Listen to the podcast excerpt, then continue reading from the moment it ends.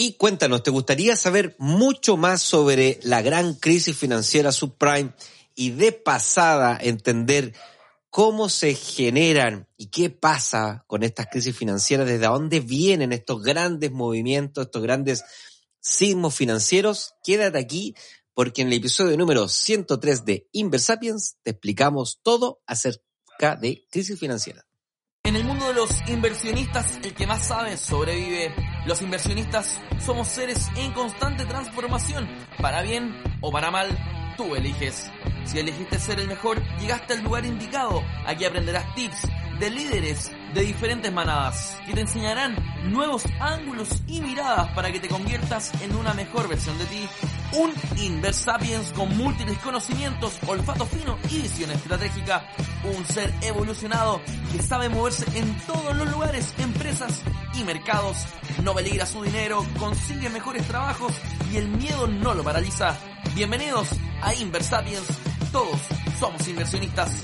Con ustedes, Nicolás Magnet y Carlos Escándal. Hola amigos de Inversapiens, ¿cómo están? Bienvenidos al capítulo número 103. Ya pasamos la centena hace un par de semanas. Lo celebramos con un premio, con un concurso. Repartimos ahí en la comunidad en los que participaron eh, unos cursos de libertad financiera y de ETF Express. Esos cursos ya se repartieron, ya hay ganadores, así que les mandamos un abrazo, ojalá los puedan aprovechar y si bueno les gustó esta dinámica de concursos también nos pueden escribir para, para saber qué les pareció. Eh, como siempre, antes de empezar, eh, recuerden ingresar a www.inversapiens.com. Si dejan su correo, recibirán a cambio eh, un curso de libertad financiera, un curso de planificación financiera que les va a dar los primeros pasos para tener un plan de largo plazo, de largo aliento, para mm, relacionarse mejor con el dinero, eh, y vivir así más tranquilo usted y sus seres queridos. Antes también de comenzar con el capítulo, Nico, me gustaría recordar cuál es nuestro propósito en Inversapiens.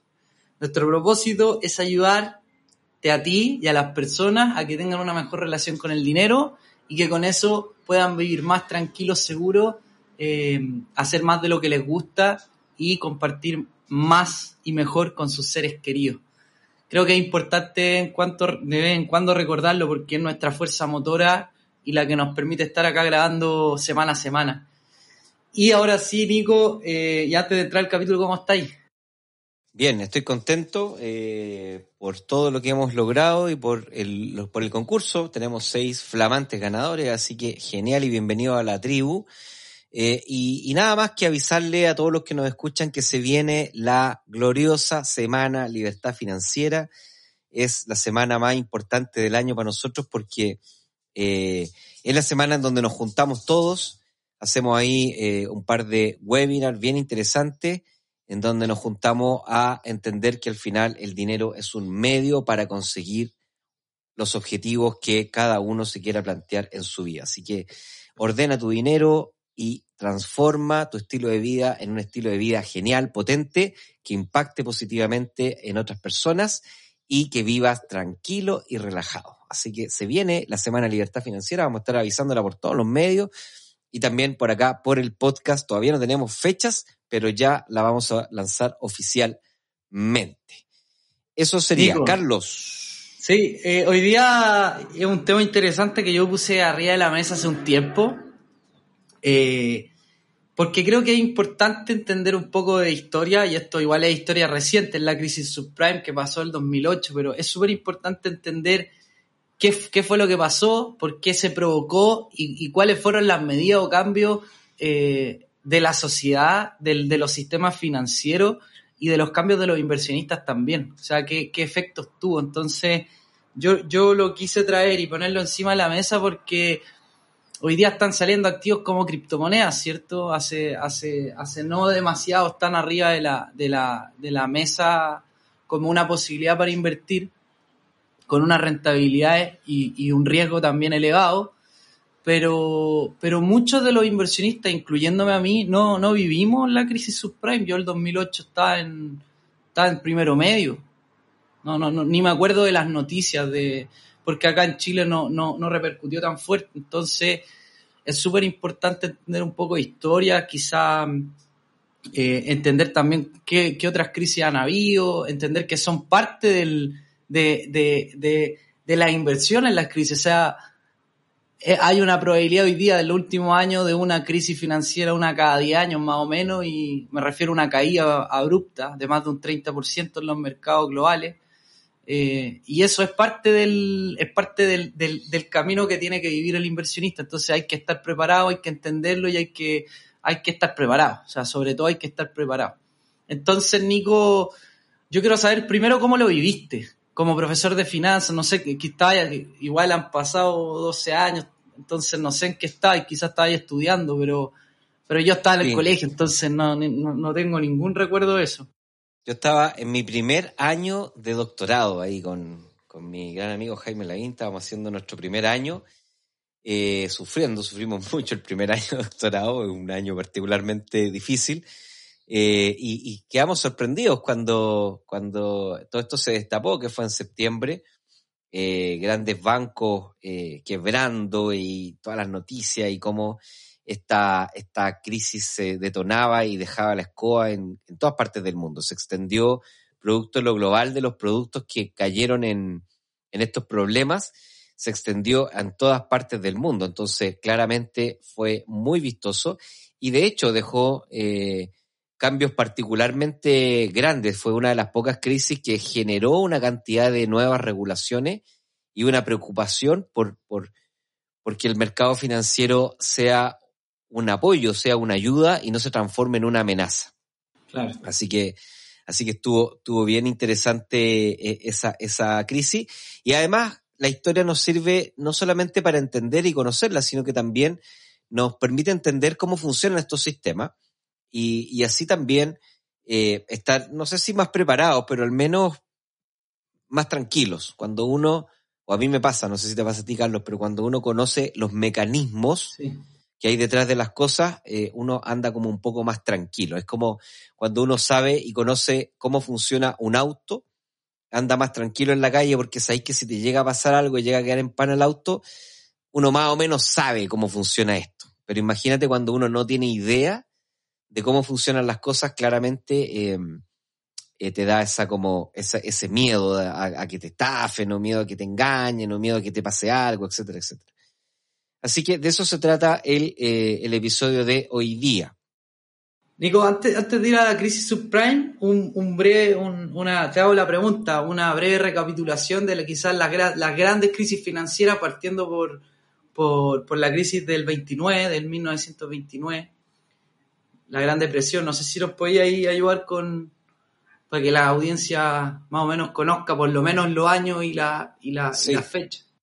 En términos de magnitud, la crisis subprime fue claramente la más, más, más grande de la historia de la humanidad. Ahora, no fue tal vez tan grave como la crisis del 29, eh, pero al estar todos los mercados altamente conectados, eh, eh, vamos a, bueno, para que la, las personas comprendan qué es lo que significa conexión en finanzas, significa que las personas hacen negocios entre ellas. Entonces, si hay un emisor de un instrumento de inversión y hay un inversionista que invierte en ese instrumento de inversión, automáticamente se genera una conexión.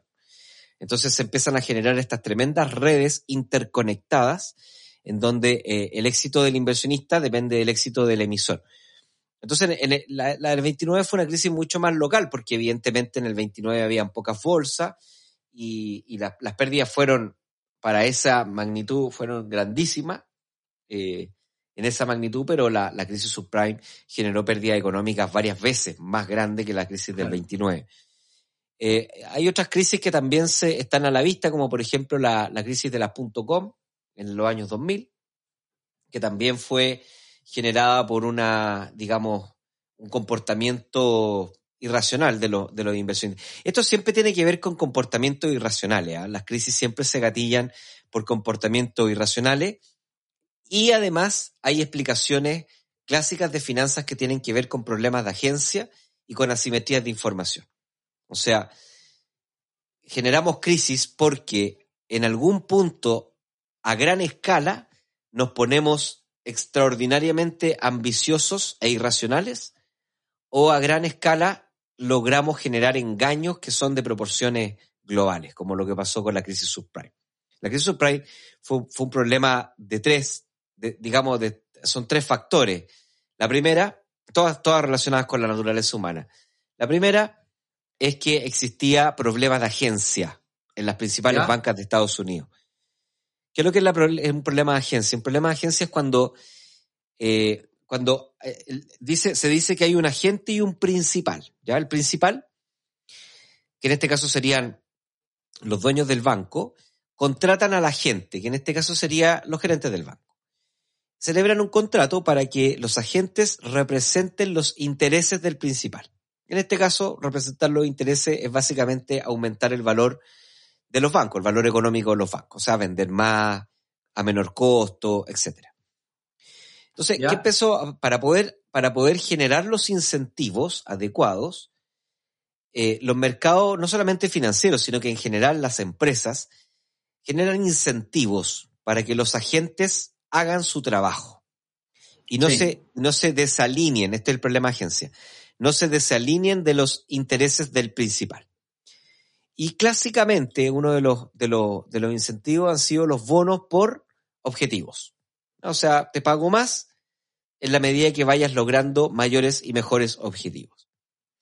Entonces, eso comenzó a cultivar un, un, gran problema en la banca, que era que los ejecutivos comenzaron a estar dispuestos a hacer cualquier cosa por, cumplir los objetivos y superar las metas para ganarse ese bono, y bueno, y la industria lo que terminaba pasando era que pagaban los bonos, pero para el próximo año, para volver a pagar ese bono, volvían a subir las metas. Entonces se empieza a generar como una especie como de, de, de un sistema nocivo en donde, en donde el sistema también empuja al ladrón a robar. Ahora, eso no quita que los gerentes de los principales bancos y de muchos bancos de Estados Unidos se comportaron como verdaderos ladrones de cuello y corbata, no los, no los, eh, no los, digamos, no los excusa, pero claramente también el sistema fue perverso en ese aspecto, generar grandes, grandes compensaciones por eh, eh, superar grandes rendimientos financieros. Ya, ya, voy a ir conectando todas estas cosas. Déjame explicarte los otros dos factores y los vamos a empezar a conectar con lo que pasó en la crisis subprime. La segunda gran explicación tiene que ver con la asimetría de información. La asimetría de información es una imperfección que también vive en los mercados financieros, que tiene que ver que cuando dos personas tienen que celebrar un contrato, una de esas dos personas tiene más información que la otra. Y se aprovecha de esa ventaja de información. Hay un paper muy, muy, muy destacado que se llama Market for Lemons, eh, del señor Akerlof, un economista, que en los años 60 eh, estudió el mercado de los automóviles usados en California. ¿Ya? Hizo un modelo matemático bien, bien interesante, entretenido, fácil de entender, en donde claramente eh, él demuestra que la industria de los autos usados tiene un problema de asimetría de información, es decir, el que es dueño del auto sabe cómo es el auto y el que quiere comprarlo no sabe cómo es el auto. Entonces, extremando un poco la, realidad para que se, entienda el concepto de asimetría de información, vamos a imaginar que hay un 50% de probabilidades de que el auto sea bueno y un 50% de probabilidades de que el auto sea malo. Entonces, como el vendedor, el comprador no sabe cómo es el auto, va a ocupar las probabilidades del mercado para poder ofrecer un precio justo. Entonces, si un auto malo vale 50 y un auto bueno vale 100, dado que hay un 50% de probabilidad de encontrarme con un auto bueno y un auto malo, yo voy a ofrecer un precio de 75. Claro. Ahora, ¿qué pasa? Que los que son dueños de autos buenos saben que su auto es bueno y no van a estar dispuestos a venderlo a un precio de 75. Por tanto, van a salir del mercado. En cambio, los que tienen, son dueños de autos malos, se les genera un incentivo para vender el auto porque un auto que vale 50 lo pueden vender a 75. Entonces, en un ejercicio de varios equilibrios posteriores, futuros, el mercado termina plagándose de autos malos porque todos los dueños de autos malos quieren salir a venderlo y todos los dueños de autos malos quieren sacarlo del mercado, de autos buenos, perdón, quieren no venderlo. Haciendo entonces que las probabilidades eh, se carguen al 100% autos malos y por lo tanto la demanda deje de querer comprar porque ya obviamente es un mercado de puros limones. Claro. Son todos autos malos. Entonces, ese es el problema de las asimetrías de información. Cuando hay dos partes que tienen que negociar un acuerdo, un intercambio, tienen que tener la misma información, pero naturalmente no tienen la misma información. Y eso también explica un poco lo que pasó en la crisis subprime, un problema gravísimo, gravísimo de asimetrías de información. Y finalmente, em, el tercero tiene que ver con un aspecto más de finanzas conductuales, de irracionalidad, de exuberancia, de un excesivo, excesivo, excesivo, excesiva ambición por parte de ciertos personajes que son inversionistas y también por un excesivo temor y por una excesiva, digamos, desconfianza que quedó instalada después de lo que pasó en la crisis subprime. Ya. Entonces vamos, vamos a entender un poco lo que pasó. Eh, a ver, todo, todo lo, lo, generó como, como gran parte de la, de la economía, todo lo generó la industria inmobiliaria. La industria inmobiliaria en todos los países explica gran parte del comportamiento de, em, de la economía. De hecho, se dice que el ciclo eh, económico está fuertísimamente correlacionado con el ciclo inmobiliario. Obviamente, satisfacer la necesidad de dónde vivir es una de las principales necesidades de las personas, por tanto, las personas están disponibles a pagar grandes cantidades de dinero por resolver ese problema. Y eso hace que se desarrollen inmensas industrias constructoras y también industrias inmobiliarias que se dedican a construir y a vender. Ahora, para que esto ocurra y, se, y crezca de forma, de forma eh, importante, lo que tiene que haber es tiene que haber una industria financiera que facilite el financiamiento, que aumente la cobertura del crédito. Porque desde una perspectiva práctica, las personas no tienen la cantidad de dinero suficiente para comprar una propiedad al contado o digamos la mayor cantidad de las personas. Entonces, tanto las personas como las empresas que venden propiedades dependen de una industria financiera que dé las facilidades para que las personas puedan endeudarse a tasas que sean convenientes y a plazos que sean cómodos, de tal manera de que puedan pagar un precio equivalente a lo que pagarían con un arriendo, pero a cambio estarían comprando su casa eh, con este crédito. Sí. Entonces, bueno, ¿Qué es lo que pasa? Que llega un punto en donde los bancos comienzan a penetrar el mercado, se dice, empiezan a cubrir todo el mercado y empiezan a entregarle crédito a todas las personas que son sujetas a crédito. Y para eso entonces tienen que evaluar su capacidad de ingreso, actual y futura, su capacidad de endeudamiento, cuáles colaterales tiene para poner en garantía, etc. Y aquí, Nico, Dale. No sé si me voy a adaptar, pero ahí viene el primer problema con, el, con, con respecto a los tres puntos que pusiste, que es que los managers, los gerentes, al querer, y, lo, y, lo, y los ejecutivos, o sea, los banqueros, al querer llevarse todos estos bonos anuales del cumplimiento de meta, empezaron a bajar los estándares eh, para que las personas fueran sujetas a crédito. O sea, personas con, con, mayores riesgos de no pago podían ser sujetos a crédito. O sea, ahí está el primer problema para ir, para ir como conectando las cosas, que es que estaban estos conflictos de interés de, estos gerentes que querían llevarse esos bonos, ¿cierto? A fin de año y, bueno, ahí un, un paréntesis, pero hay, hay una película que se llama La Gran Apuesta y hay un documental que se llama Inside Job, que explica muy bien lo que pasó en las crisis subprime. Obviamente la película es más de Hollywood, entonces tiene esa, esa particularidad de ser de Hollywood, el, documental no, el documental es como más informativo, se los recomiendo si quieren también aprender de la, de la crisis subprime en más detalle, pero, pero ahí está el primer punto, Nico, o sea, cómo estos gerentes por, por su ambición, cómo estos banqueros por su ambición de, de querer comprarse, comprarse casas en la playa, lanchas, yate, eran capaces de darle crédito a personas que no eran sujetas a créditos, que la probabilidad de no pagar era muy alta, les otorgaban igual el crédito hipotecario y bueno, eh, bueno, sigamos, que la historia es conocida, obviamente. Sí, no, excelente, súper bueno. Ahora, eh, solo un poquito, un poquito de detalle para que también la, audiencia eh, entienda mejor lo que pasó, porque sí, en parte pasó eso, pero, pero fue peor aún, porque por regulación de Basilea II, en esa época estaba Basilea II, eh, hoy día está Basilea 3, que son, los bancos siempre han sido industrias muy reguladas, ¿ya? ¿Por qué? Porque siempre hay una teoría que se llama too big to fail, o sea, demasiado grande para dejarla caer. Por tanto, se sabe que los bancos, los bancos saben que se pueden portar mal y que no los van a dejar quebrar, porque si un banco quiebra, genera una crisis eh, eh, económico-financiera de proporciones en cualquier economía. Entonces, como saben que no los van a dejar caer, se portan mal. Y como sabemos que se van a portar mal, entonces los regulamos con estas normativas internacionales que se llaman Basilea. Y Basilea decía que tú le puedes dar todo el crédito que quieras a las personas, pero no puedes superar cierta cantidad de tu cartera con créditos basura. ¿Qué es lo que son créditos basura? Crédito que le das a personas que tienen una alta probabilidad de no poder pagar. Entonces, de esa forma, el sistema se regula. ¿Qué es lo que pasa acá en Chile? Acá en Chile, la banca está también regulada por Basilea y la banca tiene que dejar cierta cantidad de, de plata en encaje por cada crédito que otorga.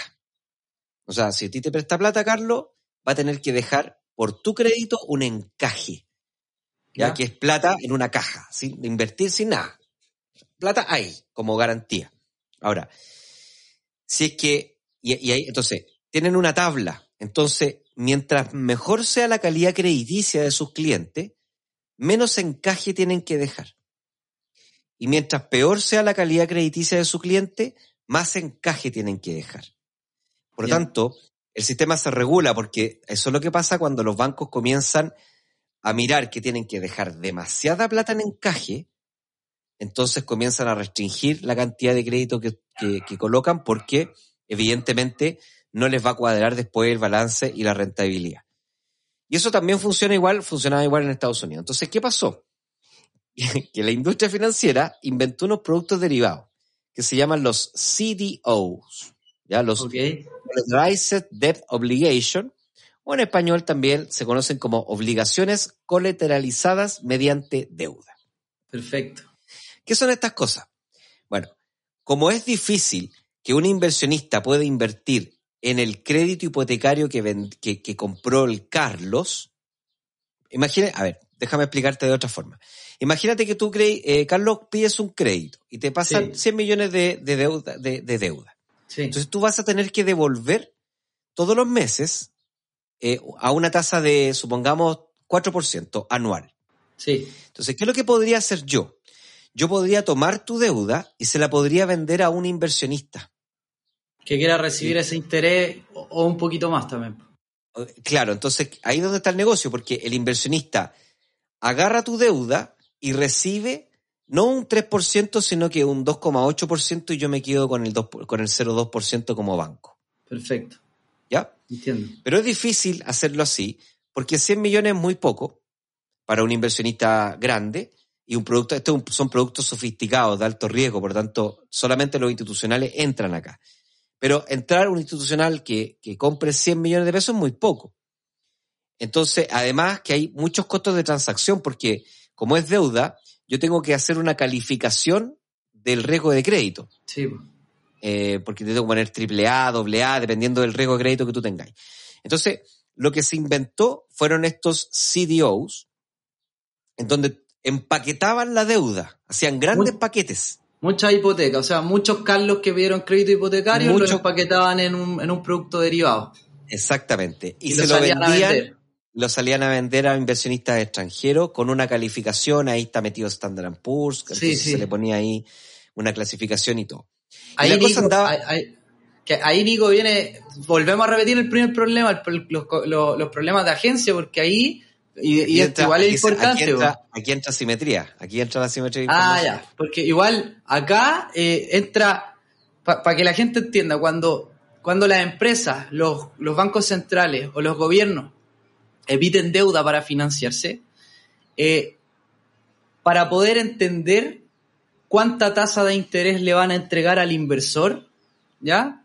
Existen clasificadoras de riesgo que eh, clasifican a los diferentes gobiernos, bancos centrales y empresas según el riesgo que tienen de no pagar la deuda que emiten. mientras menos probable es que no paguen, mayor es tu o mejor es tu calificación de riesgo de crédito, que sería como una triple A.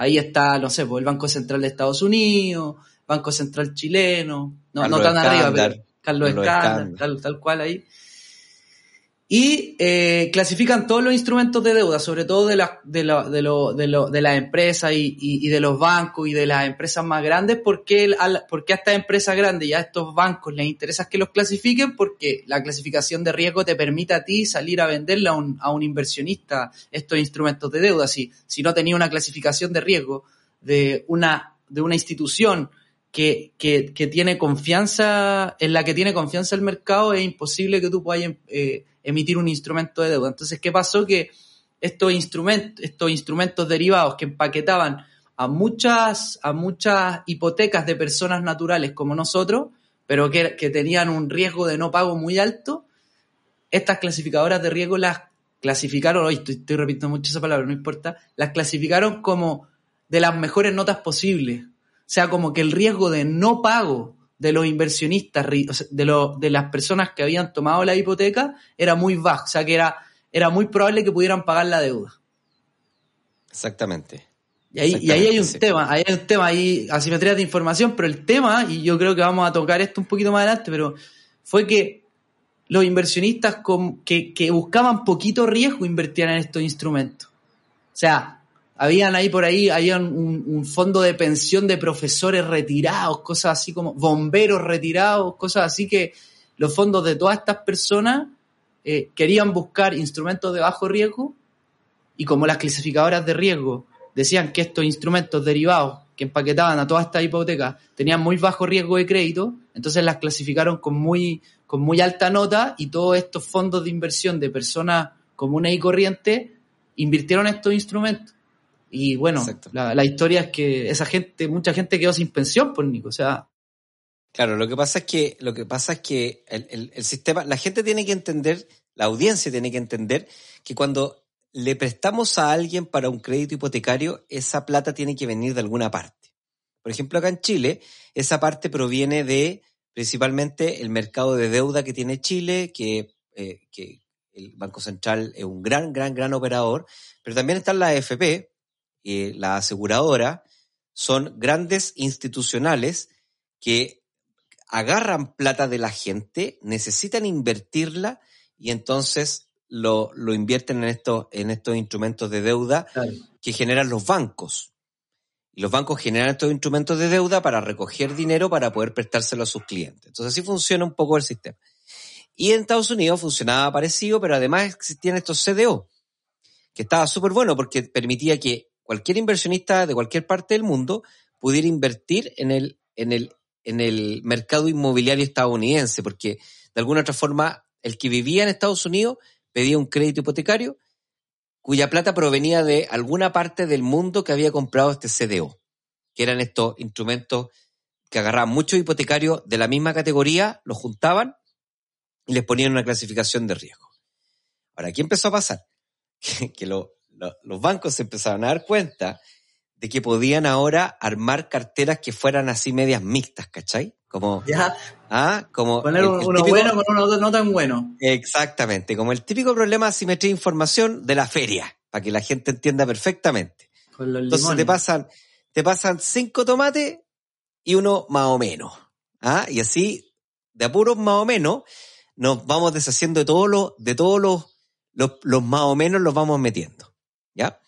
Pero, y, así estuvieron años, ¿ah? Años haciéndolo así, pero después fue peor, porque después te quedaste sin tomates buenos y te quedaste con puros tomates malos, porque ya, le, ya les habías dado crédito a casi todas las personas que tenían solvencia, ya habías empaquetado todo esto, ya lo habías vendido, entonces ya no tenías cómo meterle más plata a las personas que te podían pagar.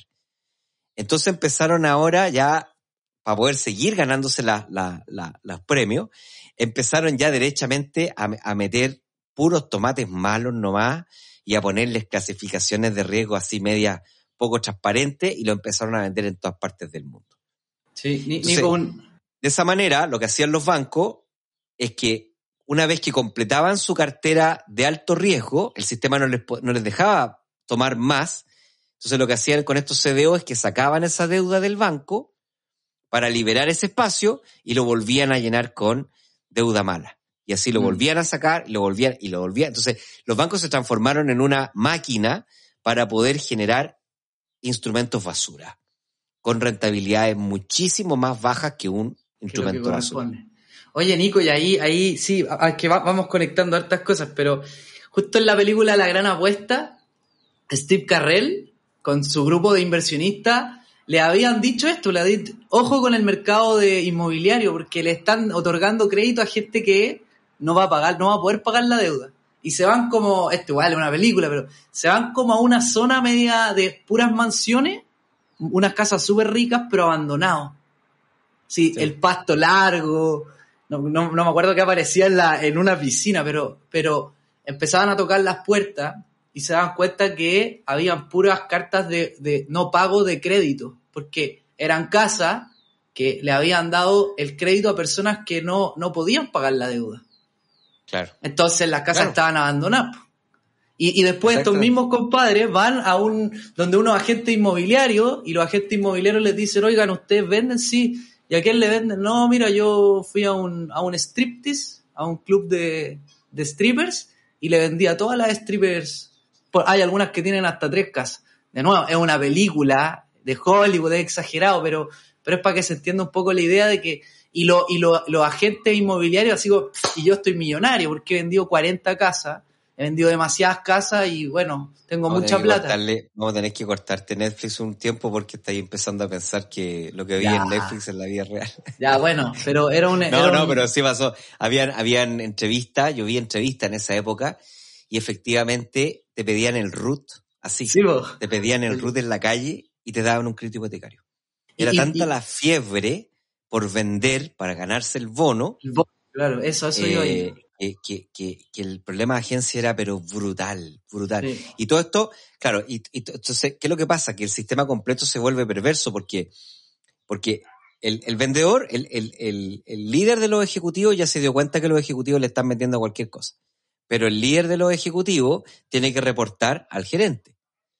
Entonces tampoco tiene incentivos para decirle, oye, ¿sabes que yo no claro. voy a venderle a cualquier persona porque si no se va a quedar sin trabajo? Y entonces el gerente también tiene que reportarle al directorio.